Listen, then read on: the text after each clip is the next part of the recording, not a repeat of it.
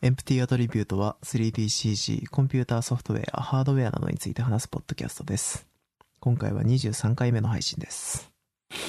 お疲れ様です。お疲れ様です。まだ、あれですか？なんか前に言ってた、走りに行って、映画見に行ってみたいなルーチンはやってるんですか？寒いんでね、あ 最近は寒いんでですね、ーあちょっとお休み期間ですね。まあ3月の中旬以降ですかね。ー。花粉症ではないんでしたっけ？花粉症ですよ。あ、じゃあこれからの時期もなかなか、今結構きつくて、あ、わかる。うん、なんか、秋とね、なんだろう、夏、夏の終わりから秋にかけてがすごい一番ピークなんですけど、多分。はい。なんか今も結構きついですね。なんか、今年すごい目にくるんですけど、ああ、わかる。うん、なんか、きついなと思って。もうコロナよりも花粉のがよっぽど今怖い。コンタクトレンズがずれるずれる。ああ、そうか、コンタクトですもんね。それは辛いわ。そうか。まあ、コロナはコロナで、また、全然違うけど、マ大変ジでですね。大変ですね。ねうん。まだちょっと自分の周辺では聞かないから、油断してますけど、本当は全然油断ならない状況で、ね。まあ特に僕ら、東京近辺で通勤してるじゃないですか。はい。もう本当に笑えないというか。うん。なんか30分遅くなりましたね。うちの会社。あのー通勤時間が。僕、もともと、あれなんですよ。出向先の都合で、うん。あの30分ずれてるんですよね。ああ、じゃあちょうどだったんだ。まあ、なんも変わんないし、うん。あの、なんだったら、あの、30分遅れたんですけど、その出勤は30分後ろにずれてるんですけど、30分通勤に時間かかるようになったんで、あの、通勤ラッシュど真ん中っていう。うわぁ最悪だね。そうなんですよ。だから、なん、全然なんも、うん、まあ、僕にとっては影響がほぼない 感じで。なるほど。はいまあ、うがいは常にするようにしてますけど、それぐらあ、いですか偉いですね。あ、でも、まあまあ、それは、なんか今年あれ、まあ本当なんだかわかんないですけど、ツイッターとかで言うには、あの、コロナのおかげでみんなうがいするから、うんあ。の、インフルエンザが全然いないって。ええうーん、っていう話をなんか雑談でしてる人がいましたね。なるほど。確かに。うんそれはあるかもしれないですね。うん。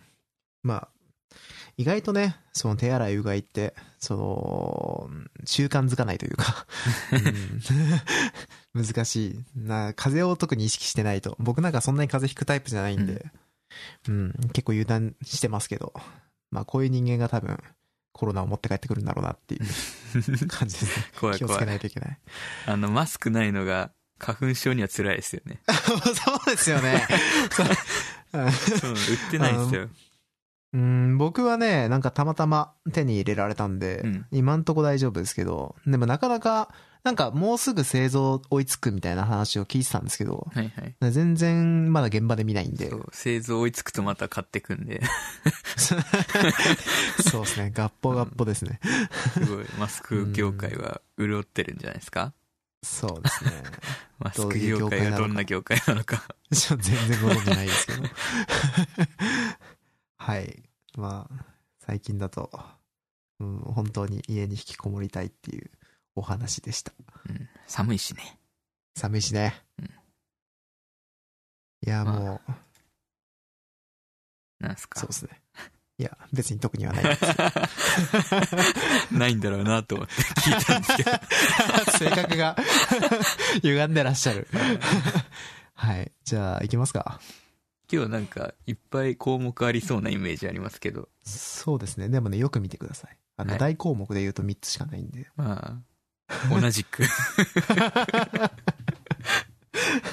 あの、なんか最近 CG 業界関連で、これは来たぞみたいなのが、まあなんか最近特に活発だったから、その反動であんまりなんか、その耳に響いてこないっていう感じがあるんですけど、なるほどねうんまあちょっと、なんで個人的なその興味を深めるところ、うんうんえーもっとやっていけたらいいなっていう感じですね。なるほどね。発表会とかも、なんかバンバン潰れてるよね。そうなの？あ、うんあー、そうか、そうですよね。そうか。うん。そうなんですよ。そうかそうかあの、モバイルワールドコングレスも潰れちゃっったしね。うん。そうですね。まあなんか、ああそこ、で、そういうイベントが自粛したところで感は結構ありますけどね。どうなんだろうな。うん。うん。まあそれで流行っても誰も責任取れませんからね。うん。まあ世界中から人が来るようなイベントはね、結構まずいですよね。そうですね。うんうん。まあそんなところですか。はい。じゃあ、えー、上からいきますか。はい。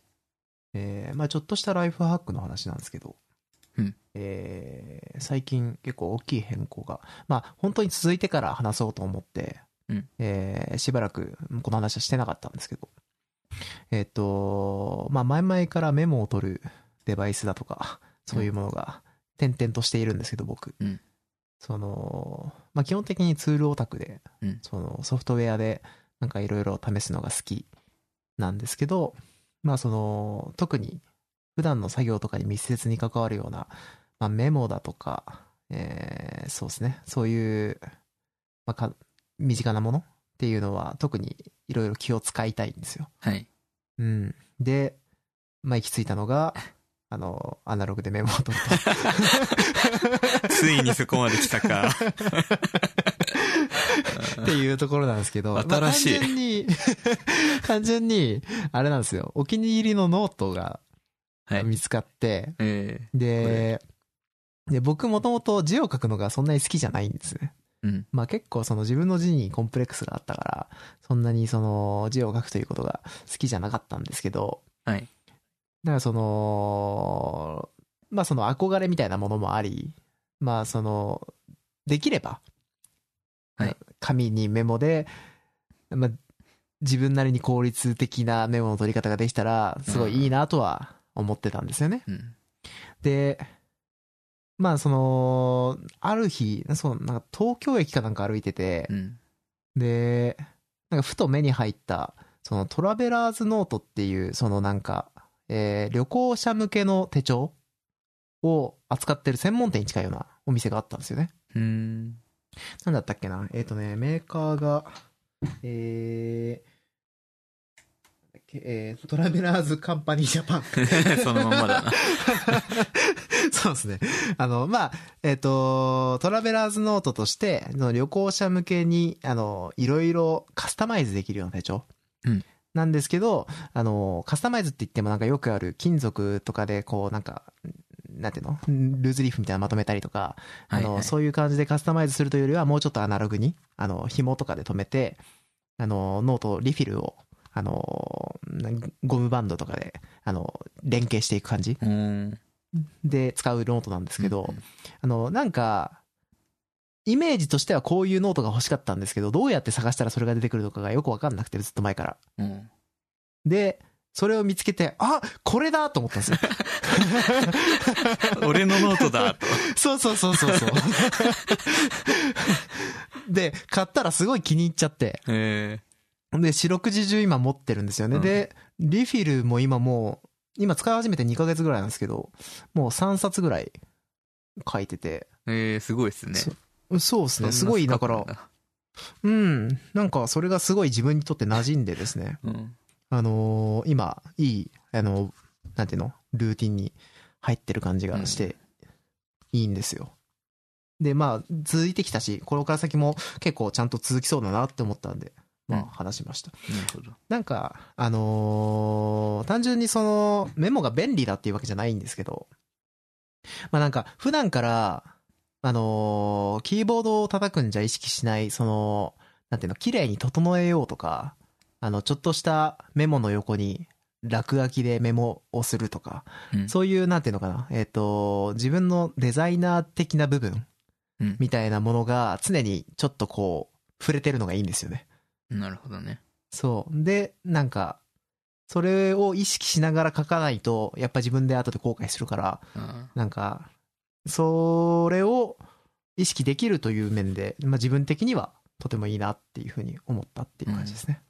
ーなんかこういうメモ帳を持つと、無駄に何の意味もない数式を書きたくなりません？E イコール MC 事情みたいな。ふむふむみたいな。ならないな。なんないか。なんないか。そうですかなんかね、でもなんていうのかな、気持ちの切り替えとかにも結構良くて、うん。あのーなんか悩んでる時、なんか別に、なんていうの、暗い悩みとかじゃだけじゃなくて、単純にその、自分が今思ってることが簡単には解決しない時うん。に、あのー自分が今考えてるとこと、こととかを、明るめの音楽聴きながらひたすらか書き殴ってるだけで、結構なんかスッキリするんですよね。うん。なんかそれが今までの自分にはなかった回路だなと思って、とてもいいなっていう、はい、とこです。いいっすね。まあ、もうちょっと使ってって、また別の使い方とかを見つけられたらうん、また話します。なんかペンとかはこだわりあるんですか？そう。万年筆をね、買ったんですよ。あ なるほど。万年筆か。でも全然高くないやつなんですけど、まあ3000、4000ぐらいのやつを買って、えで、まあなんか、そこそこ有名なところだった気がするけど、そこまでこだわったわけでもないんで、えー、なんだっけな、パパーカーっていうメーカーの、あのー手帳用のーうん。万年筆なんですけど、あのーすごい書き心地良くてですね、なんか、これ使ってから字を整えようっていう意識がすごい強くなった。うん。なるほど。うんいで、実はもう一本ダメにしてですね。お 早いな。そう、なんかペン先曲がっちゃって、なんか使い方がちゃんと分かってなくて、あんま力入れなくてもよかったんだなとか、ちょっとあったんですけど、まあその、2本目ですね、今は。前、前はまた別のメーカーのやつ使っあ、てたんですけど。そうなん今はこれに変えて、でもこれの方が今気に入ってますね。ほ。う。ん、デザイン的にも好き、ペン。今度、まあちょっと、えー個人的にやってみたかったレザークラフトとかでペンケースでも作ってみようかなと思ってます。まあ、いいっすね。うん。ペンケ。ースというか、ペンホルダーかな。多分、あの、手帳にくっつけられるやつ。ああ、はいはい。ありますね。うん。はい。なかなかいいライフハックですよ。おすすめ。うん。はい。で、次の話が、えーキュートですね。まあ、前にももしかしたらちょっと言ったことあるかもしれないですけど、まあうん今がっつりそのツールプログラマーとしてやるようになってて、で、やっぱ、そのツールってことはデザイナーさんが使うようなツールだとか、はい。そういうのを作ることになるんですけど、うんあの、工数を地味に持ってかれるのが UI 作成なんですよね。うんうん。で、その UI 作成を、まあ、基本的にマヤのメールとか、あの、コマンド、Python のコマンドとかで作ろうとすると、完全にコードベースで、あのーめんどくさいねまあ、相当めんどくさいというか、もう僕は勉強のために一回やろうと思ってやったんですけど、うんあの、もう二度とやりたくないな時間の無駄なんですね。いや、本当にそうなんですよ。なんで、マージンの幅を見るのに一回ツール起動しなきゃいけないんだみたいな 感じで。うん Python だからまだいいですけど、あれが C プロとかだったら地獄ですよね。うそうですね。ん、そうなんですよ。で、まあ、その結果、まあ、ももう、多分 Python でやってる人、マヤで Python でツール作ってる人だったら知らない人はいないと思うんですけど、その、キュートっていう、あの、GUI で、うんえっ、と、まあ、キュートっていうのはデザイナーツールですね。はいはい。キュートのデザイナーツールで、えー GUI でその UI を作って、で、うんその、それを UI データ、.ui っていうた拡張子のデータでエクスポートして、うんで、それをコンバートすると。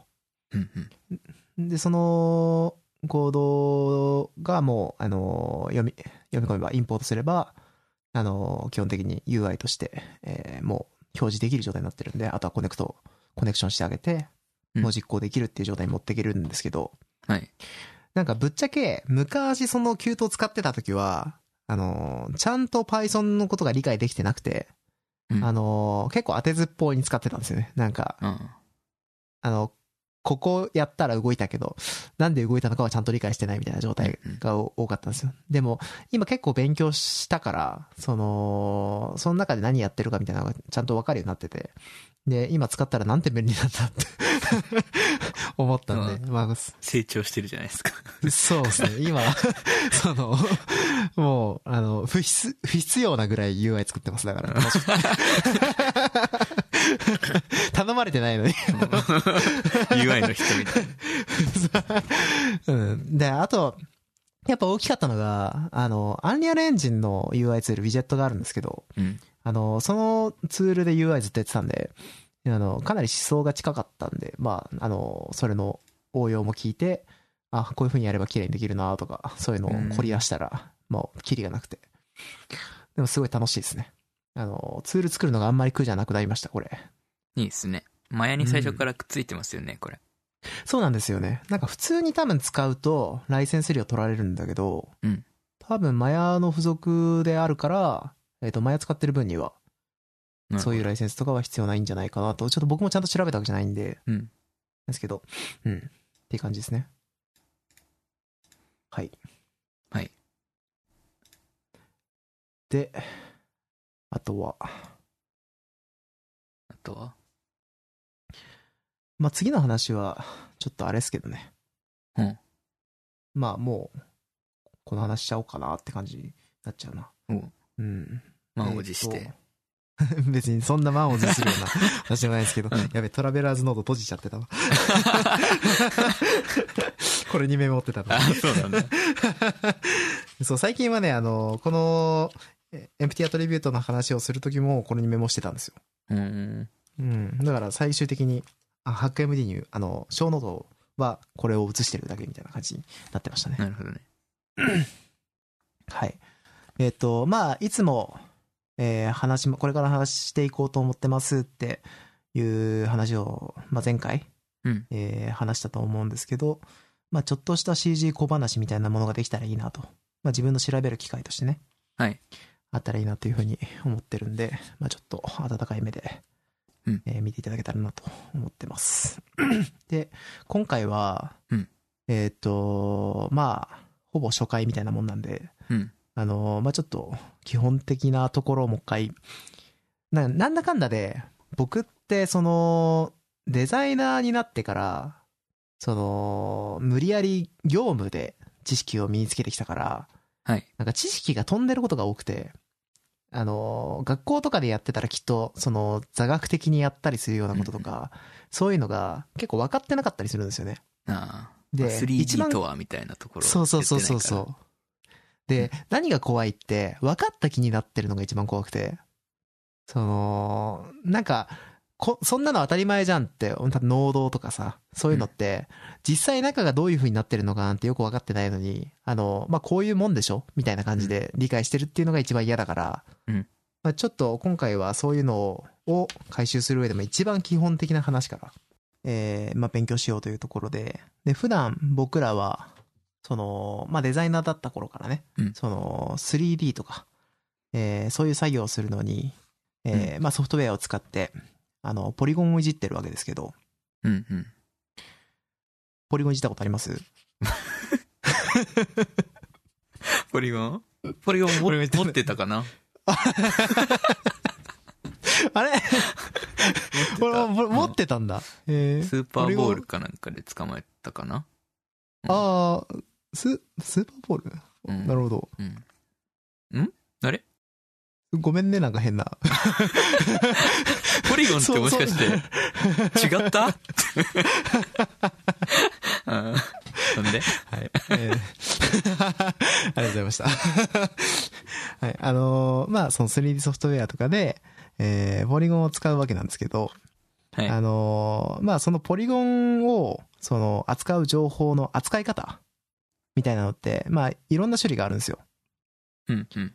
その、単純に言えば、えっ、と、ポリゴンって、まあ、頂点、えっ、と、まあ、3つ以上のものでできてて、まあ、それで一つの面ができるわけだから、うん。あのーまあ、それを叶えるために、一番簡単に思いつくのって多分、えっと、頂点が、えー頂点の、まあ、座標情報が、えーずらーっと並んでて、うん。えーフェースの情報として、そのフェースが、えーどの頂点を持っているかっていう情報さえあれば、うんうん。えーポリゴンってのは、まあ、そうですね。再現できるわけですね。うんですけど、まあ、このやり方だと、えっ、と、フェースがその頂点を持っているって情報って、まあ、重複するんですよね。その、複数の、えっ、と、そうですね。ポリゴンとかが、えっ、と、まあ、共有してる頂点とか、うんそう、そういうものが重複するんで、まあ、データ的にあんまりよろしくないと。確かに。で、まあ、すごいいろんな手法が取られてて、うんあのーまあ、か過去の頭いい人たちがいろいろ、えーそれの、まあ、試行錯誤して、まあ、いろいろ、その、まあ、それはちょっと今今回、えー小ノートにちょっとまとめた資料の中に入ってるんで、まあ、よかったら見ていただけたらなって思うんですけど、まあ、最近はあれらしいです。ハーフエッジみたいな、えっ、と、手法が多いらしいですね。ほで、まあなんかそういうのを理解するのに何か役立つかなと思って、今回やってきたのが、うんえっ、と、3D ソフトで、まあ今もすごいよく使われる、えっ、と、OBJ データっていう、はい拡張子があるんですよ。拡張子のデータがあるんですう。ね。なんか一番基礎というか、そうですね。一番単純なデータってイメージですけど。そう、僕もそういうイメージがあったんで、まああの、中身見たら結構面白いかなと思って、ちょっと、えー見ながら、まあいろいろ説明見ながら、ちょっとやってみたっていう感じだったんですけど、うん。これすごいシンプルで分かりやすくて、あ、はい面白いなって思えたんですよね。多分、さっきの話で言う最初の技法に近いような表記の方法で、全部ずらっと並べる？そうですね。うんあのー頂点情報があって、えーその頂点の放線情報があって、うんで、えーその頂点の UV 座標情報があって、うん。で、フェースがその頂、どの頂点を持っているかっていう情報を持ってる。はい。っていうすごいシンプルな、あの、構造になってたんですね。うん。で、まあ、本当に作り方はシンプルで、一つのメッシュごとにグループっていうので区切られてて、うん。えっ、と、キーワードで定義されてるんですよ。まあ、頭のその接頭時に V って入ってたら、まあ、バーテックス。で、VN って入ってたら、放線。VT って入ってたら、えー UV 座標。っていうふうな定義をしておいて、フェース側で、その、まあ、多分、えっ、と、配列順というか、その、構造順で、頂点番号として定義されてて、その頂点番号で、そのフェースがどの頂点を持ってるかを、えっ、と、情報として保持してるっていううんうん。構造になってたんですよね。なるほどね。だなんかただ、えっ、と、そのフェースの、まあ、僕が読んでたドキュメントでは、その手法でも、どっち回りの、えっ、と、かっていうのは基本的に保持しておかなきゃいけない。どっち回りっていうのは？えっ、と、頂点が、あの、面を、その、なんていうの？頂点のその、面が頂点を4つ持ってたとして、うんその4つの頂点が、えっ、と、まあ、交互に入れ子になってるような状態。まあ、隣り合わせになってない頂点が、あのーうん順々に来てしまうと、ポリゴンが変な張り方になってしまう。まあ、バエッジに沿った形に、そうそうそうそう、クロスしてしまったりするから、おそらくどっちか回り、時計回りか半時計回りの頂点情報が必要。っていう風な表記をされてたんですね。並び順で決まるってことですか？で、おそらくそうだと僕は思っていて、ただその OBJ がちょっとどういう風に保持してるのかっていうのはまだちゃんと調べられてないうんっ。ていう感じですね。ただシンプルなデータ見てみたら0123みたいな、えーその番号順に並んでるのが多かったんで、おそらくそうなんじゃないかなというふうに思いました。うん。まあちょっとこの辺実際に描画してみたいところだなっていうふうに思ったんですけど、まあその、うん今回の、えー情報としては、その、本当に見たことがなかったんで、うん。あ、こういうふうに保持してんだなっていうのがすごいシンプルで分かりやすかったんで、ちょっと一回見てみると面白いかもしれないですっていう、はい、ちょっとした小話です。はいテ。キストエディターで書けそうですね。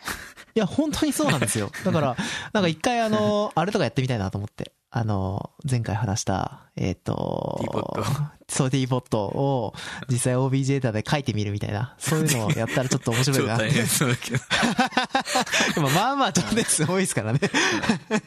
うん。まあ、でも結構楽しそうだなと思いました。まあ、あの、OBJ は厳密に言うと、えー OBJ データの他に、実はみんな出てきて邪魔だな、なんだこれって思った覚えあると思うんですけど、うんえー .mtl っていうのも保存してるんですね。ああ、はい。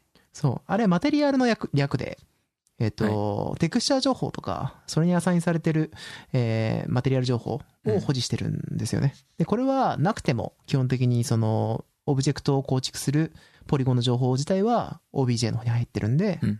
まあ、基本的には問題ないという感じですね。っていうのが、えー今回の、まあ短かったですけど、小話でした。ためになる。うんこれでもすごい面白かったです。ぜひ見てみてください。いねうん。はい。じゃあ、はガル君の。はい。僕の、そうですね、技術話は大体そんなもんかな。了解。じゃあ、こちらに。うん。ね。まあ、もうお分かりの通り、ちょっとストレージについてね。いいっすね。前回。前回がメモリでしたっけ？そう、前回メモリだったんで、うん。まあ、そろそろね、ストレージについてやろうかなと思って。うん ちょっと歴史を調べてきました。でもストレージはこうずらっと見ている感じでも、結構なんか知ってるなっていう概念が多いですね。そうですね。うん。なるほどそうそう。そう。大体知ってますよね。うん。まあ、ストレージって、まあ、今回はその、ノイマンアーキテクチャでいうところの補助記憶装置について解説するんですけど、うん。補助記憶装置っていうのは文字通りそのメインメモリ、主記憶装置をえー補助する記憶装置ですね。うん。なんで、現在でいうところのハードディスクとか SSD とか、え講義では、えー USB メモリとかっていうのも指します。うん。で具体的な役割としては、まあ、その主主記憶装置、メインメモリは、その電源を切れるとデータが消えちゃう問題とか、うん。そもそも容量が少ない問題っていうのがあるんですけど、えーそれを補うために、えーコンピューターで利用される大量のデータとか、プログラム群っていうのを保管して、で、必要な時にメインメモリに読み出すっていうのがうん。主な使命ですね。うん。で、えーアナログデータを保存する媒体としては、もともと昔からいろいろあって、うん。まあ、例えばね、石板とか、どこまでやってるとちょっとキリがないんで、最近だと、まあ最近つっても、まあ100年、200年前とかまでだと、蓄音機に使われてた老管とか、あとはレコードとかね、うん。まあそういうのは有名ですよね。これはその、音の振動っていうのを物理的にその表面に溝として刻み込んで、うん。で、後で針をこう通して音として再生するっていうね。うんまあそういう装置なんですけど、まあデジタルの保存媒体としても実はですね、コンピューターより前から存在していて、うん。例えば、これは厳密にはデジタルじゃないんですけど、ピアノロールとかね、うん。うん、音程とか、その音の長さっていうのを計算して紙に穴を開けて、で、それを、えー自動、なんていうの、自動ピアノに読み込ませて演奏を再現するっていうのができたりとか。うん。うんうん。これすごいよくできてますよね。うん。知らなかった。で、これの派生として、その紙に、ん？紙テープに穴を開けたりとか、パンチカードだったりとか、っていうのがあります。で、このテープのタイプは参考テープっていうらしいんですけど、うん。1930年頃から使われてたらしくて、うん。なんかテレックスって知ってます？知らないです。聞いたことなかったんですけど、うん今でいうファックスみたいな。ああ、そういうジャンルなんだ。そうですね。はいはいあの、はい。相手先を電話番号みたいなので指定して、うん。その情報を送る通信方式のことで、うーん1930年頃からあったらしいんですけど、すごいですね。で、その専用のタイプライターを使ってメールを送ることができるっていう感じですかね。うん。うん。で、えーパンチカードについては前に CPU 界でちょっと触れたと思うんですけど、うんまあ、ターマン・ホレリスっていう IBM の創業者の人が、えータビレーティングマシンっていう計算機に利用したっていうのが、うん。まあ有名ですよね。うん。で、ホレリスのこのパンチカードっていうのは当時優れてた点としては、その命令のシーケンスだけじゃなくて、うん。データも保存できたっていうところうん。です。うん。で、えー1940年頃、やっとコンピューターが登場します。で、この頃は、パンチカードとか参考テープ、紙の媒体ですね、がずっと使われてたんですよ。うんで、これ多分、1970年頃まで使われてたんですよね。へえ。紙媒体っていうのは。1970年なんだ。結構最近なんですね。そうですね。まあ、紙なんで、はいわかりやすいですよね。安いし。うん。うん。で、えーまあ、1960年頃に入ると、磁気ストレージっていうのが出てきて、うん。で、パンチカードにだんだん取って変わるようになってきましたっていう話で。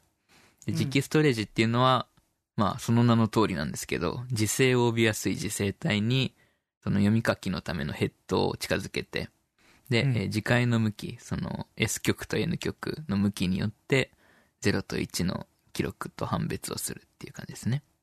うん。うん。一気にデジタル感がありそう。なんですよ。う ん これ考えたやつ最強かって思いますけど。まあ、磁気テープ自体が登場したのは1928年らしくて。やべえなって。まあ徐々に改良を重ねて、ねまあ60年頃に普及していったっていう感じですね。うんうん。うん。で、磁気テープっていうのはすごい大容量だったんですけど、ただですね、この散らばったデータを読み込むために、いちいち巻き戻しを行わなきゃいけない。わかります？テープなんで、ああ、なるほど。こっちにあるデータとこっちにあるデータを拾うっていうのが難しいんですよね。なんでその頻繁な読み書きのためには、ちょっと適さなかった。はいうん。で、実はですね、磁気テープってまだあるんですよ。まだ使われてて。聞く言葉ではありますね。うんうん。うん。磁気テープ媒体。うん。あの、主にコンピューターのバックアップ用ですね。データの、として使われてて。まあ、特徴としては、ハードディスクより安くて、うん。で、ハードディスクより、えー長期間の保存に向いてて、あ、そうなん。しかも、その、一巻き30テラバイトぐらい、うん、が3万円ぐらいで売られてるっていうね、ああ、すごい。いい感じなんですよ。はいはい。まあ、ハードディスクは数年から、まあ、10年ぐらいですよね、寿命。ですけど、テープはその、まあ、湿度さえ気をつければ、数十年持つらしいんで、長期間の保存に向いてるらしいです。うん。うんまあ、。最近はでも、クラウドに入れちゃいますよね。うん。うん、まあ、個人のレベルでは特にね、そうですね。なかなか。うん。まあ、この磁気テープが流行ったんですけど、まあ、とはいえ、その頻繁な読み書きには適さないっていうことで、うん。1932年にこの欠点を解消しようとしたのが磁気ディスクですよ。ディディスク。になりました。うん。これはもうハードディスクですね。うん。まあ磁気ディスクは、まあ、ハードディスクと仕組み同じなんですけど、ていうかハードディスクですね、これは。うん。まあ、その、円盤見た目状の。とかは、ん？見た目とかはん違ったんですか？結構。見た目はね、ちょっっとね、ちょっと大きかったかな。と。うんうんなるほど。でも概念自体はほぼ一緒だったんですね。まあ、ちょっとしたドラム缶ぐらいの大きさはありました。そう、ちょっと大きいね。ちょっと大きかったんですけど。そうだね。持ち運びには不便ですね。そうですね。持ち運べるもんじゃないかな。うんはい。なるほど。ディスク交換とかそういう概念はないと思うんですよね、まだ。そうか。当時の、当時の iPod、うん iPod、なんだクラシックはでかかったんだろうね。多分ね。ああ、そうですね。多分、あの、なんか台車で移動したんでしょうね。はい。うん なるほど。でう、んえーっと、まあ、仕組み的には、そのディスク、その、ディスクですね。円盤の、うん。円盤を用意して、で、その同心円状にバームクーヘンみたいな感じで、閉じた輪っか状にデータを載せていくみたいな、そういうイメージです。なんで、その、巻き戻しって概念がないですよね。ずっとくるくる回ってるから。うん。頻繁なデータを読み書きするにはこっちの方が良かった。うん。らしい。まあ、そりゃそうだって感じですけど。うん。一応用語を整理しとくとですね。うん。まあ、ハードディスクの中には、パカって開けると、えっ、と、円盤のプラッタって言うんですけど、この円盤を。うん。データを記録するところですね。と、えーそれを回転させるスピンドル。うんあとは読み書きを行う針みたいな。ヘッドとアームですね。ヘッドっていうのは読むところ、書くところです。うんでそれをつなぐアームと、それを動かすアクチュエーターっていうのがあります。うん。で、えー円盤のプラッタはですね、その、うんさっきも言いましたけど、バームクーヘンみたいに、同心円状の層状に、そのトラックっていう、まあ、データを載せるところがあって、うんで、そのトラックを均等に切り分けたセクタっていうのはこう、で構成されてて、そのセクタの中に、えーデータが格納されてます。うん。うんうんで、えーまあ、テープと比べると、その、うん目標のセクターへの位置合わせにかかる時間っていうのは、そのヘッドを目標のトラックのところに合わせるシークタイムと、あとはヘッダがプラッタ状に、その特定のトラックの真上に来るまでうん。かかる、ん？特定のトラックの真上？特定のセクターの真上ですね。までに来る、かかる、えー回転遅延のみになります。なんで、うん。早い。で、転送レートも上げやすかった。回転数を上げたりとか、あとヘッドを増やしたりとか、うんえーまあ、頭脳さえ鍛えれば、あとは読み書きをするための CPU さえ良ければ、速くなるっていう。うん。アプローチが簡単ですって話ですね。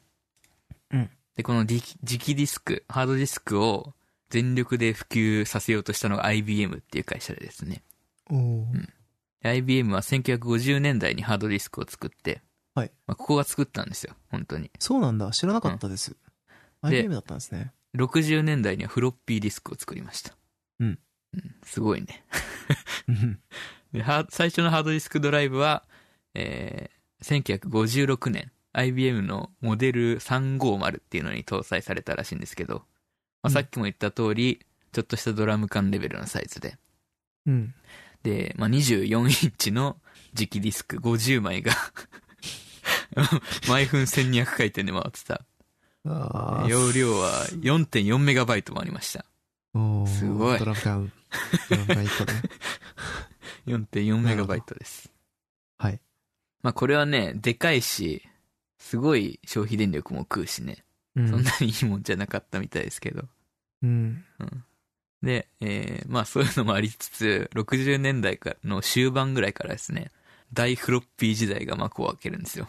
なんか、あのーハードディスクとかは未だに使われる技術ですけど、うんそのフロッピーディスクって、まうんあちょっと過去の技術感がもうあるじゃないですか。そうですね。うん、だからちょっと、あの、その順序ってのは意外でした。なるほど。確かにね。うんはい。まあ、ハードディスクはこの頃は本当に試作レベル。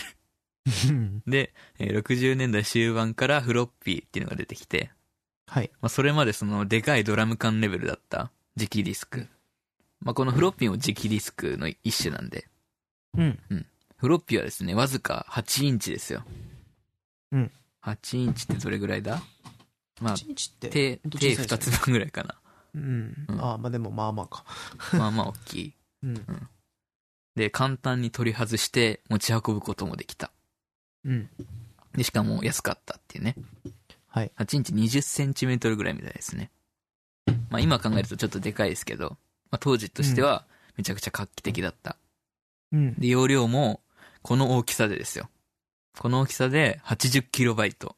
で、その後、おー 400KB、800KB、1.6MB まで発売されたらしいですね。最大でも1.6だったんだ。で、その後ですね、うんどんどん改良が続けられて、最初8インチだったんですけど、え1976年に、シュガートアソシエイツっていうところが5.25インチ、ミニミニフロッピーってやつですね、あ、を開発します。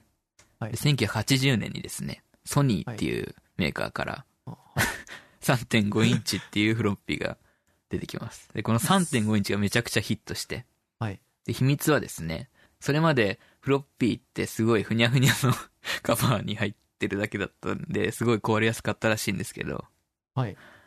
まあ、硬いプラスチックに収められてて、でしかも、そのディスクを読む部分を守るための金属のスライドカバーがついてたんですよ。はいはい。なんで壊れないっていうね。これは画期的だ。俺そっちのイメージの方が強すぎて、そうそうまあ、そ今見る今考えるフロッピーって言ったら、そうですねこのソニーのフロッピーですね。そうう、んそうなんだ。ソニーがやったんだ。すごいですね。知らなかった。で、3.5インチなんで、フロッピーその手のひらサイズですよ。はい。なのに 1.44MB の保存領域を持ってました。うん。で、その後ですね、フロッピーに代わって一躍注目を浴びたのが光ディスクってやつで。もう変わった。うんはい。光ディスクもね、光ディスクこそ今でも使われてます。はい。代表例としては CD。ああ、はい。最初に出てきたのは、えーうんソニーが開発した CD。ソニーとフィリップスですね。うんで、ソニーが開発した MD。うん。ソニーその他諸々が開発した DVD とブルーレイ。ソニーすげえ。うんああ、なるほど。基本的には2種類、あの、あるんですけど、光ディスクって。はい。えー、1個目はプレス式って言って、はい。そのあらかじめ円盤の表面に凹凸を刻んで、そのレーザーを照射した時の反射具合を変える、変えておくんですね。うんその反射具合で、えービットを判別するっていう。ものとあとは、その、レーザーによって、その、非結晶と結晶化を、その任意に切り替える特殊な物質が使われてて、読み書きができるタイプっああ、なるほど。ていう二つがあります。それって、うんすみません。本当僕の知ってるはなんか実物の範囲でなんとなく認識なんですけど、CDR とかそういう、あ、そうですね。RW とかね。そうですね、R がついてると 読み書きできるみたいな認識があったんですけど、それってそういうことだったんですか？よく、よくある RW っていうのはそうですね。あ、そうなんだ。うん。へえ。すごい。何年越しに知ったんだ、俺。CDR っていうのはちょっと厳密には違うかもしれない。あなるほど。プレス式は本当に、そのメーカーから、その音楽がリリースされて販売されたとか、そういうタイプのうん。CD ですね。もともと工場でデータが書き込まれてるっていう。ああ、なるほど。で、えっ、と、まあ、この間にもですね、IBM 率いるハードディスク勢っていうのは、着々と進化を進めていて、1980年には初の1ギガ超えですよ。おー1ギガ超えのハードディスク。当時では無限ですよね。搭載された IBM3380 っていうのが発売されました。はい。まあ、ウィキペディアによるとですね、重さ250キロ。価格は9万7千ドルから14万ドルぐらい。はい。まあ、個人向けではないですね。そうですね。うん。でかまあ、なんか、家にも入らないような感じだったらしいから、あの、うん扉が小さすぎて。うん。で、まあ、個人向けとしてもですね、C ゲートって今でも生き残ってる数少ないハードディスクメーカーから ST506 かっていうのが発売されます。うん。大きさは5インチ米2つ分ぐらいですね、今でいう。うん。あの、CD ドライブが2つ分ぐらい。うん。まあ、ちょっとでかいですけど、5メガバイトぐらいの容量がありました。おーうんで、1990年に入ると、もう最近ですね、もう、えっ、と、磁気と光学を合体させた、はい。なん謎の光じ磁気ディスクっていうのが発売されます。はい。MO ってやつですね。はい。たまにまだ聞きますよね。これ光磁気ディスクってことですね、本当に。言いにくいですね。はい。まあ、ちょい流行りました。MO ディスク。うんあーまあ、MO としか言わないですね。見た目はなんか MD っぽい感じの。うん。えっ、と、5.25インチと3.5インチがあるらしくて、パソコン用に使われてたのは主に3.5インチモデル。うんうんで容量は128ギガから最終形態では2.3ギガバイトまで選べたらしいです。うんで接続がですね、新しい企画で、えー、スカジーか。スカジーっていうのが使われたんですけど、この MO のおかげでスカジーが流行ったらしいですね。うん、スカジーは今でもたまに聞く。うんで、えーこの頃になると、ハードディスク3.5インチっていう今でも使われてるサイズっていうのが主流になります。やっと出てきた3.5インチハードディスクですね。容量としては、えー85年に出たモデルで、えー25メガバイトぐらい。で89年、4年後ですね。出たモデルで250メガバイト、10倍ぐらいですね。うんもうすごい速さで、その大容量化と高速化と低価格化が進みました。うん。で、しかもそのパソコンに標準搭載されるようになって、どんどん普及します。IBM の大勝利ですよ。うん。で、さらにその、90年代に入るとノートパソコンっていうのが普及し始めるんで、2.5インチっていうちっちゃいモデルも発売されます。この2.5インチ規格も今でも残ってますね。うん。うん。で、えー、2003年に入るとですね、一気に2000年代ですけど、うん。SATA、シリアル ATA っていう、知ってるね。、知ってる企画がね、うん未来企画が、はい。まあ、完全に現在の形になります。そうですね。で、えーまあ、この年の大きな事件としてもう一つありまして、まあ、これまでハードディスクを、の普及を推し進めてきた IBM がですね、うん。ハードディスク事業をですね、日立に売却します。えー、そうなんですか？日え。だって、今頑張ってきた。IBM のおかげでパソコンの未来が開けたって言っても過言じゃないですよね。死んでしまうの そうなんしかも日立なんですね。日立です。日本じゃん。そうなんですよ。だ。へえ、はい。で2005年の時点でついに、えー容量 500GB に到達っていう。はい。まあ IBM は、まあこの頃ね、結構業績が悪化してて、1990年代から。はい。で、方向転換をしはしたんですよ。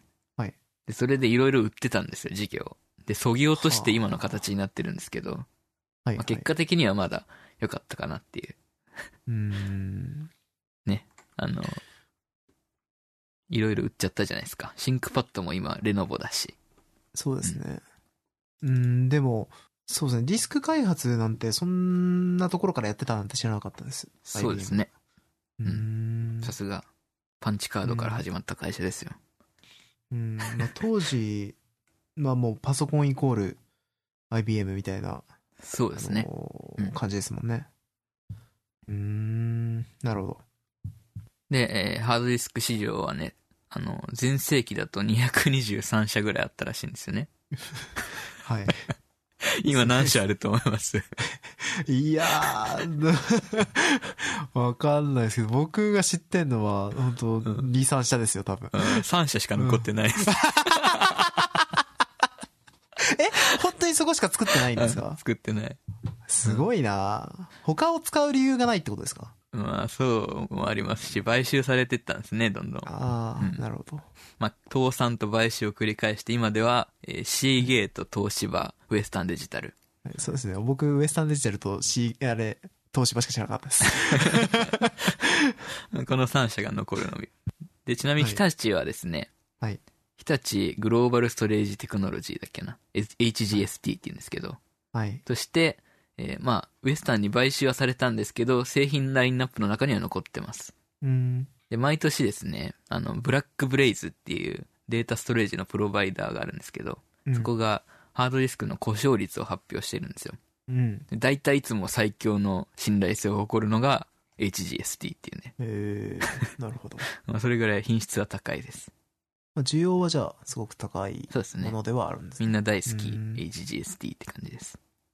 うん。なるほど。で、えーまあ、ハードディスクはこれでいいとして、うん。2000年代といえばですよ。うん。あの、フラッシュメモリがうん。爆発的に普及し,、ま、し始めました。うん、めっちゃ便利でしたね。まあ今もたまに使うけど。そうですね。うん。で、これフラッシュメモリ誰が開発したかというとですね、うん東芝にいた増岡藤夫さんっていう方なんですけど、この増岡さんはすごい人でですね、うん。えー、90、ん ?80 年代かなまあ、東芝に入社して、うん。3ヶ月で5件の特許を書きました。すごいな で、そもそへもー半導体を開発したのってインテルの創業者のジャック・キルビーさんっていう方で、まあ、ノーベル賞を取ってるんですけど、はい。なんで、その、半導体の特許をものすごい数インテルが持ってるんですよね。はい。なので他、他社がですね、半導体製品を出そうとすると、うん。ものすごい特許料をインテルに払う必要があったんですよ。うん。しかしですよ、この増岡さんが出した5件の特許のうちの 1, 1個がアメリカでも認められて、うん。で、インテルと無償クロスライセンス契約っていうのを結ぶことになるんですね。はい。でつまり、この増岡さんが出した1件の特許で、インテルが持つ全ての特許を無償で使えることになったっていうね。東芝はは。っていうぐらいすごい人なんですよ。すごいですね。で、フラッシュメモリって実は、ノア型とナンド型っていうのなんですけど、どっちも増岡さんが開発してて、うん。で、それぞれですね、1980年と86年に発明してます。うん。で、普及し始め、し普及が大きかったのは、えーナンド型の方ですね。うん。まあ、フラッシュメモリってすごい爆発的に人気が出るわけですけど、未来的には。で当時はですね、まあ、東芝は見向きもせず、で、まあ、昇進という名目で、なんか、研究させないみたいなうん？空気だったらしいんですよね。うん。まあ、その研究費を外されて、部下も外されてみたいな。で、やむなく退社するわけですよ。はい。で、しかもですよ。あの、はいまあ、市場拡大のために、市場を拡大するために、その難度型フラッシュメモリの技術を他社に見せてあげたんですよ。はい。どうだい？作れよみたいな。はい。うん。その他社っていうのが、サムスンっていうメーカーなんですけど。今のフラッシュメモリーのトップですね。なるほど。うん、すごいい。やー 闇深いですね。面白い。面白い話があるんですけど、はいそういう。でも、ヒカルくんの個人的興味がちょっと漏れてた感じがはい。まあそんな長い歴史のあるフラッシュメモリーですけど。はい。うん。まあこれまでのストレージと違って可動部品がないんですよね。うん。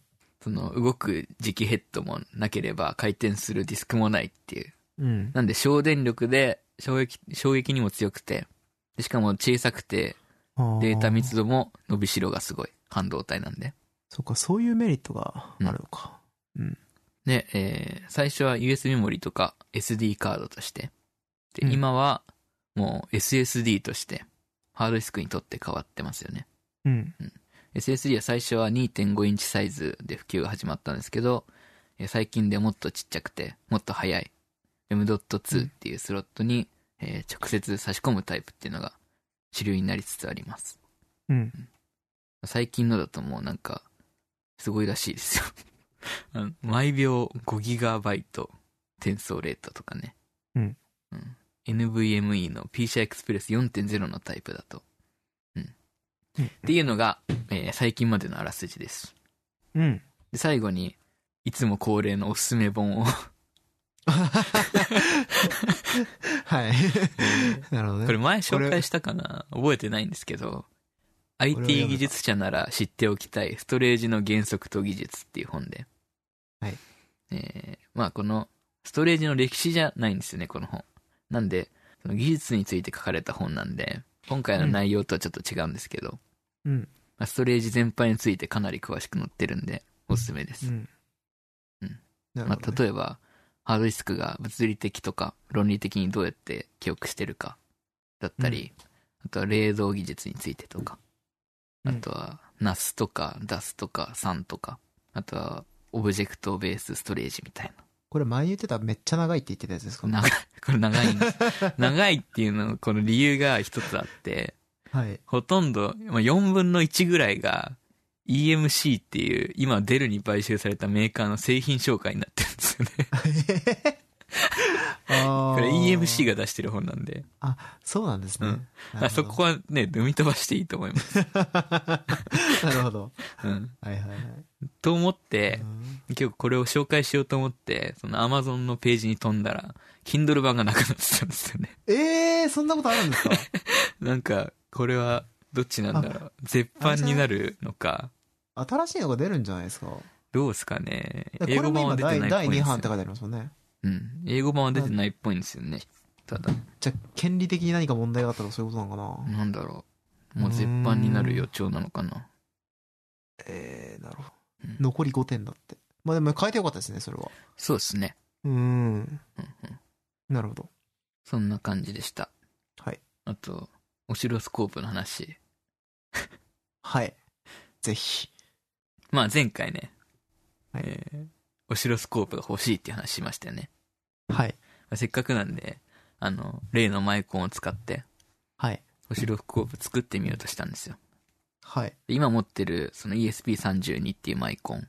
これはうん OLED の、その、有機 EL のちっちゃいディスプレイがついてるんで、まあ、おうん試しで波形表示させるぐらいならちょうどいいかなと思って。うん。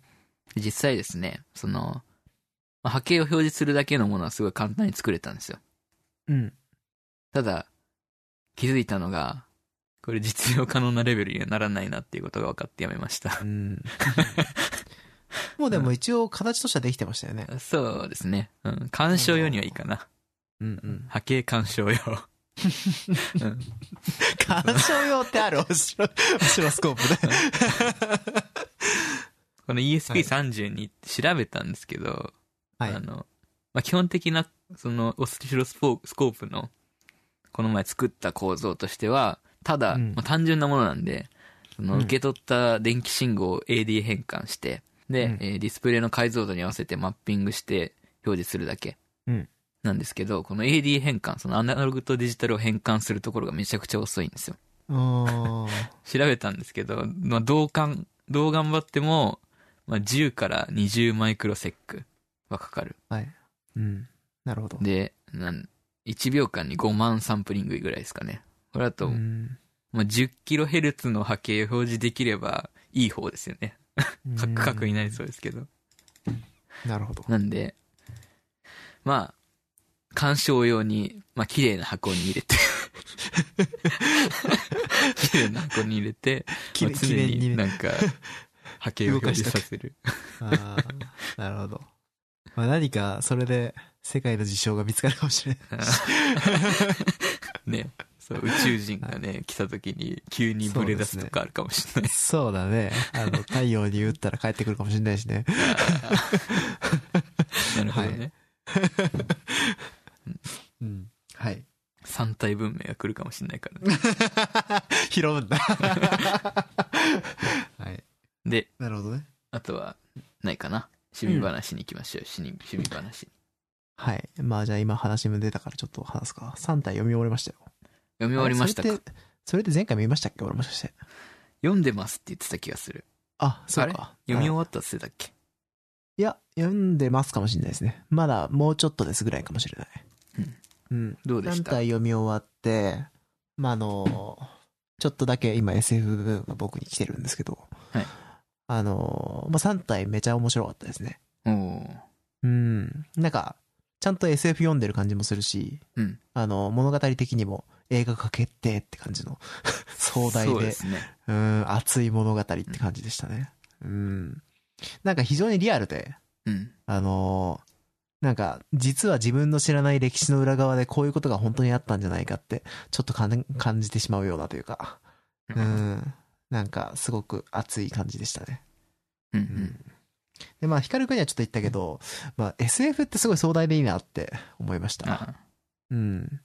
読んでて、なんか、他のジャンルとかに比べて、まあ、人の物語じゃなくて、その、実際のその科学現象とか自体がテーマなことが多いから、うんなんかその、人間が見る世界でとどまらなくて、そそうですねの。、ちょっと知見が広がる感じが、まあ実際にあることではないんですけど、あの、それがすごい、なんかそんな発想もあるんだっていう単純なアハ体験みたいなものがすごいあっていいなって思ってましたね。うん。で、なんかその延長線上で、こう、いろいろ見てみようと思って、今前に進めてた、えーテッド・チャンの、えー前のやつは、何でしたっけ？あのあなたの人生の物語そうですね。あなたの人生の物語を読んでて、それがめちゃくちゃ面白くて。。それはまだ読み終わってないんでしたっけ？あなたの人生の物語を読み終わって、息吹が今、80回ぐらいですね。そっか。イブキ読んでんだ。そうですね。いぶきもでもめちゃくちゃ面白いです。イブキいいですよね。うん。でね読み終わったら、剣竜がおすすめですよ。前も言いましたけど。読む、読むと思います。剣竜、うんだから、そうですね。中国 SF も結構読んでみたいし、はい。うん。まあ、単純に今、電車で読むものあると嬉しいんで、うん。まあ、いい感じだなっていうのと、あとちょっとね、個人的に、ねヒカルくんが読んだことあるかわかんないですけど、あのーまあ、聞く小説で聞いてるやつがあって、ほう。あのーホモサピエンス全史っていうのをちょっと読んでるんですよ。読みましたよ人類。史的な本、あ、読みましたか？さすがです。あれ、面白くないですか？あれ面白いですね。面白い前ですね。紹介しまししたよね、多分。あ、そっか、そっかそっか。なんかどっかで聞いたことあるなとは思ったんですけど、あの、ホモサピエンス全史を、サピエンスあ全史サピエンス全史か。うんそっか、ホモ入ってないか。あの、そう、サピエンス全史を読みながら、うんテッド・チャン読んでると、うんなんかね、深い気持ちになれますよ。なね。なんか、すごくテッド・チャンの作品って、はいその、SF だけにフューチャーしてないというか、その、人類史だったり、あの、多分、まあ、文字学、文学、まあ、すごく、なんていうのかな、え歴史的なところに、うん。なんかすごい深い知見があるんだろうなって思わせるような、宗教とかね、そういうのもすごいテーマにするし、で、そういうのが人間に対してどういう風に関わってきたのかって結構感じちゃうじゃないですか、その Z ちゃんの本とか読んでると。うんなんかそういうのが、そのなんか、サピエンス全史読むと、ちょっとなんか裏付けみたいな感覚があって、なんかすごくいいなって思いました。うんなんか同時に読んでたんで、なんか、すごい、あ、これサピエンス全史でやったやつだって。真剣ゼミみたいな。この、この人類の考え方はサピエンス全史でやったやつだ、みたいな感じのやつがね、ねちょっとあってね、うんいいっす。サピエンス全史もすごい壮大な感じですよね。その、そうですね。宇宙か、から見た人類みたいうんな視点が。なんか、この人どこに立ってんだよ、みたいな。誰だ、誰なんだろう視みたい点。うん。なんか単純に見ると、うんその、単純に、これ宗教批判に近いようなことなんじゃないかとか結構あるんですけど、でもなんか、それは別に完全に否定してるわけではなく、なんか、その、あり方として、人類っていう生物自体がそもそもそういうものなんだといううん話ですね。だからそれが読んでてめちゃくちゃ面白かったし、今聞いてるその Google 版の、えっと、まあ、もしかしたらオーディブルも同じ音源かもしれないけど、Google のその、ストアで買える、えー聞く小説あの、オーディオブックうんで、その、サピエンス全史が買えて、それをずっと読んでるんですが、あの、これもすごい聞きやすくて、あの、いいんで、うんうんおすすめですね。僕はいいっすね1.7倍速で聞いてる。マジで長かったんで、この本。長い。だから、聞くとちょうどいいなと思って。うん。全然なんかその、なんていうのかな。えー難しいこと自体は考えなくていいし。うんうん。確かにね。うんたただ歴史を聞くっていう感じで。うん。面白いですね。うん。はい。で、あともう一個、まあ、そんなに重要な話でもないんですが、はい最近ゲームで、えー、Identity 5っていうゲームをやってますという話ですね。はい。あの、まあ、単純に知り合いがやってたんで、はいあの、それにつられてというか、まあ楽しそうにやってるんで、まあ、ちょっと俺もやってみようかなと思ったら、まあよくできてるなっていう感じですね。もともとは、まあこれ中国のその、あれですね、えー、荒野コードを作ってる会社が作ってて、うん。で、まあ荒野コードは、えー、まあ某有名ゲームの、えー、スマホ版を、あの、二次創作で作りましたみたいなゲームなんですけど、はいはい。あのーまあ、このゲームもそれにちょっと近くてですね。あのーデッドバイデイライトっていう、もともとゲームが、えー、怖いやつねあ。そうですね。あのー、もともとあって、それがかなり人気の作品なんですけど、えー非対称型の、えー対人戦ゲームで、えーハンター、まあ、ちょっとこれ第五人格的な言い方になっちゃうんですけど、えーハンターっていうその、まあ、殺人鬼側と、えーサバイバーっていう逃げる側に分かれて、えー非対称、人数、人数差のある状態で、あのーそれぞれ違うルールで戦うという、うん。まあゲームになってますね。で、基本的には鬼ごっことかくれんぼって感じなんですけど、うん。でもこれがなんか一つ一つの設定、キャラクター設定とかがすごい練られててですね。あのーなんか単純な、まあ、言葉悪く言うならパクリゲーではちょっと収められないぐらいのクオリティになってるんで、うんまあ中国すごいなっていう感じですね。なるほど。こだわりがある。うんいや、本当によくできてますよ。うんなんか、うーん、いろいろ言いたくなるのはわかるけど、でも、なんか、多分、作ってる側もゲームとして面白くするための努力をかなりしてるし、うんあのーまあ、ステージとか、やっぱり、デッドバイデイライトの真似的な部分は結構多いらしいんですよ。真似とか、まあ、ほぼパクリみたいな感じのこと言われてるけど、うん。でもまあ、あの、まあ僕はちょっとデッドバイデイライトやってないんでどれぐらいの要素なのかわかんないけど、でも単純に、その、人に、そのゲームを好いてもらうための努力っていうのがすごいされてるなと思ったんで、僕は怖いの苦手だから、うん。あの、デッドバイデイライトみたいなちょっとドキドキするのは、ちょっと嫌で で。そういう意味では、あの、ちょっとデフォルメされたテイストとか、あの、。そういうの、ちょうどいいですね。ただ、なんていうんですかね、これ、前から僕ちょいちょい言うんですけど、あの、ゲームみたいなずっと強制的に音が耳に入ってくる環境で、マイナー調の曲やめてほしいんですよね。怖い。なんか気分が落ちてくるっていうか、あうん。あの、オーバーウォッチで、えっと、まあ、新キャラが出たんですけど、ちょっと前に。うんそのキャラを使ってる時だけマイナー調の曲流れるんですよ。それそれがちょっと嫌で。うん。だそれがその、第五人格が結構ずっとなんで。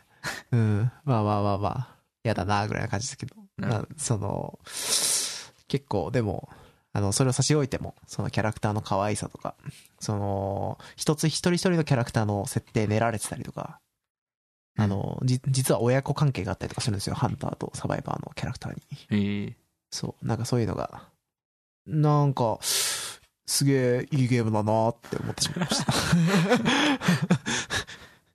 るほど。はい。っていうのが最近のうん。お話ですね。そうですか。はい。以上です。うん。えー、本読みました。うん。SF 小説。なんか久しぶりにちゃんとした長編の SF を読んだ感じがするんですけど。最近は技術書ばっかりでした。そうですね。技術書ばっか。うん。トビさんの前から読もうと思ってたんですけど、霊合金ってやつですね。はい。うん。これが、えっ、と、SF 大賞とかだっけな？日本 SF 大賞だか、何か、そういう系の星雲賞かもしれないけど、うん 何かを取ってるえー 本でですね。えっと、あらすじとしては、まあ結構未来の話で。うん。で、えー未来人類は宇宙に進出してるんですよ。うん。で、実はですね、この辺りの宇宙はその昔、その、超科学文明を持った宇宙人によって開拓し尽くされておってですね。おー。もう壮大。はい。で、まあ、いろんな場所に、その、超科学文明の痕跡というか、まあ、遺跡があったり、その技術が発掘されたりとか。うん。で、その中でも変わったものとして、特殊な能力を持った楽器がたくさん出土するんですよね。してるんですよね。うん。いろんな星で。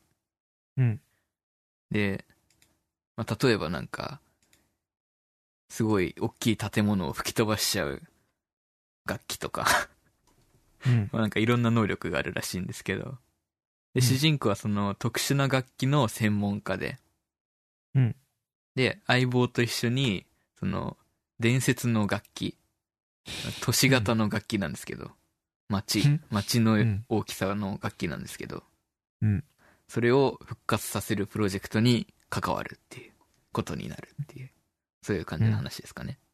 うんまあ、なんか、すごい面白そうじゃないですか。うん。うん。まあ、うんストーリー的にすごい。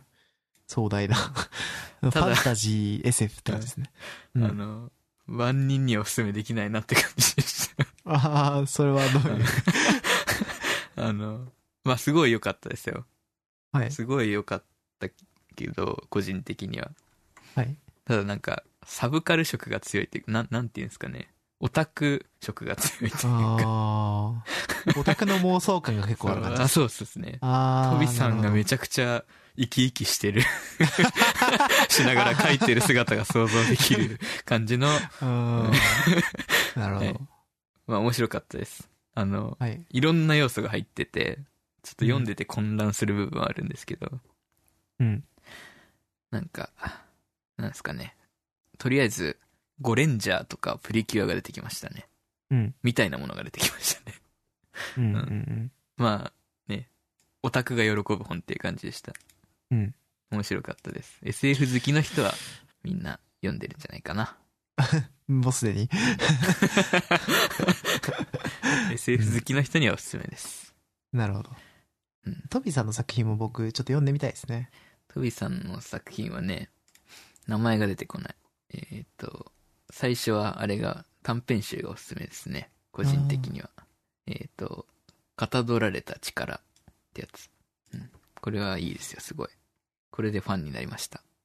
うーん。読んでみます。そんな感じかな。あ、そういえば、話すのすっかり忘れてたんですけど、はい。あの、この間、はみなさんと、あの、ひかるくんと一緒に、秋葉原にちょっと 行きましたね。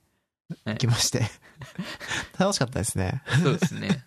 うん。まあなんかいろいろ、まあいつも行くようなルートをぐるぐる回ってたんですけど、はいまあ大きい目的は僕が仕事用に使うキーボードが欲しいっつって、うん。あのー一人で行くの寂しいから、二人誘ったら快く来てくれたっていううん感じでしたね。うん。まあ、単純に、あの、ハードウェア系の技術者というか、元、そのね、すごい、そういう、売る側の人たちだと、やっぱ、こ、心強いですね、横にいると。なんか、店員に聞く人全然ないんですよね。なんか、すごいね、怖いんですよ、その、店員さんに聞いてる時とかの二人の視線が。うん。なでもすごく有意義な時間で、で、結局そのキーボードも、あの、アーキスっていうところの、うんまあ狙ってたキーボードですね。それを実際触ってみて、うんまあ良かったんで、あのー普通に買ってきたっていう感じですね。今使ってますよ、会社で。どうですか？うん、えっ、とね、想像以上に、その、あれですね、普通の、ああいうチャジックとかそういうキーボードを初めて自分使ってるんですけど、今までパンタグラフが好きで、パンタグラフ使ってたんですけど。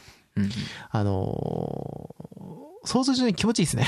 ああ、それはありますよね。うん。あ打ってて気持ちこんな感じなんだって思いました。うんただ、ちょっと音気になるなっていう感じは だろうね。ありますね。たただでさえ出向中なんで ちょっと気になるなとは思ってるんで、まあそのうち多分ピンク軸のやつを買い直すかな。買い直すというか、会社ではピンク軸使って、家で家では茶軸。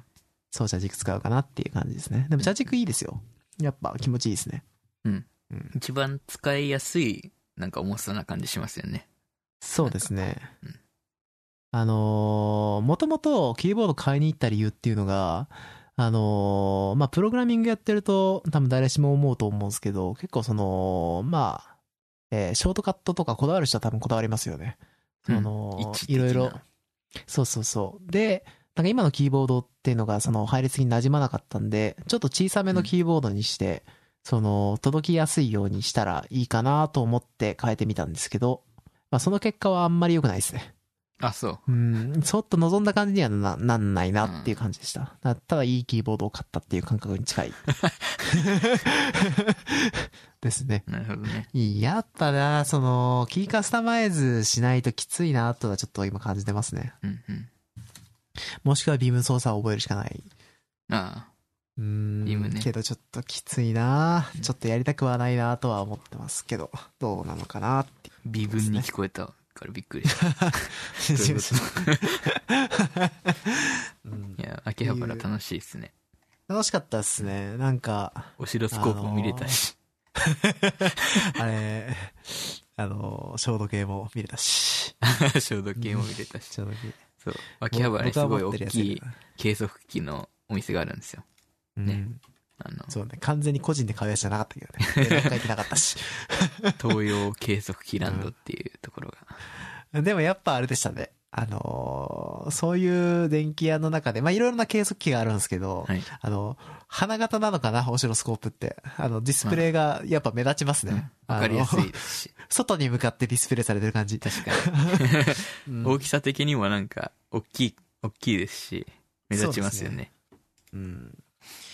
まあ僕は、うんあの、自分の消毒計とどれぐらい差があるんだろうとうんうん思いながらちょっと見てましたけど。うんまあでも、高いのでもそんな高くないですね、消毒計は。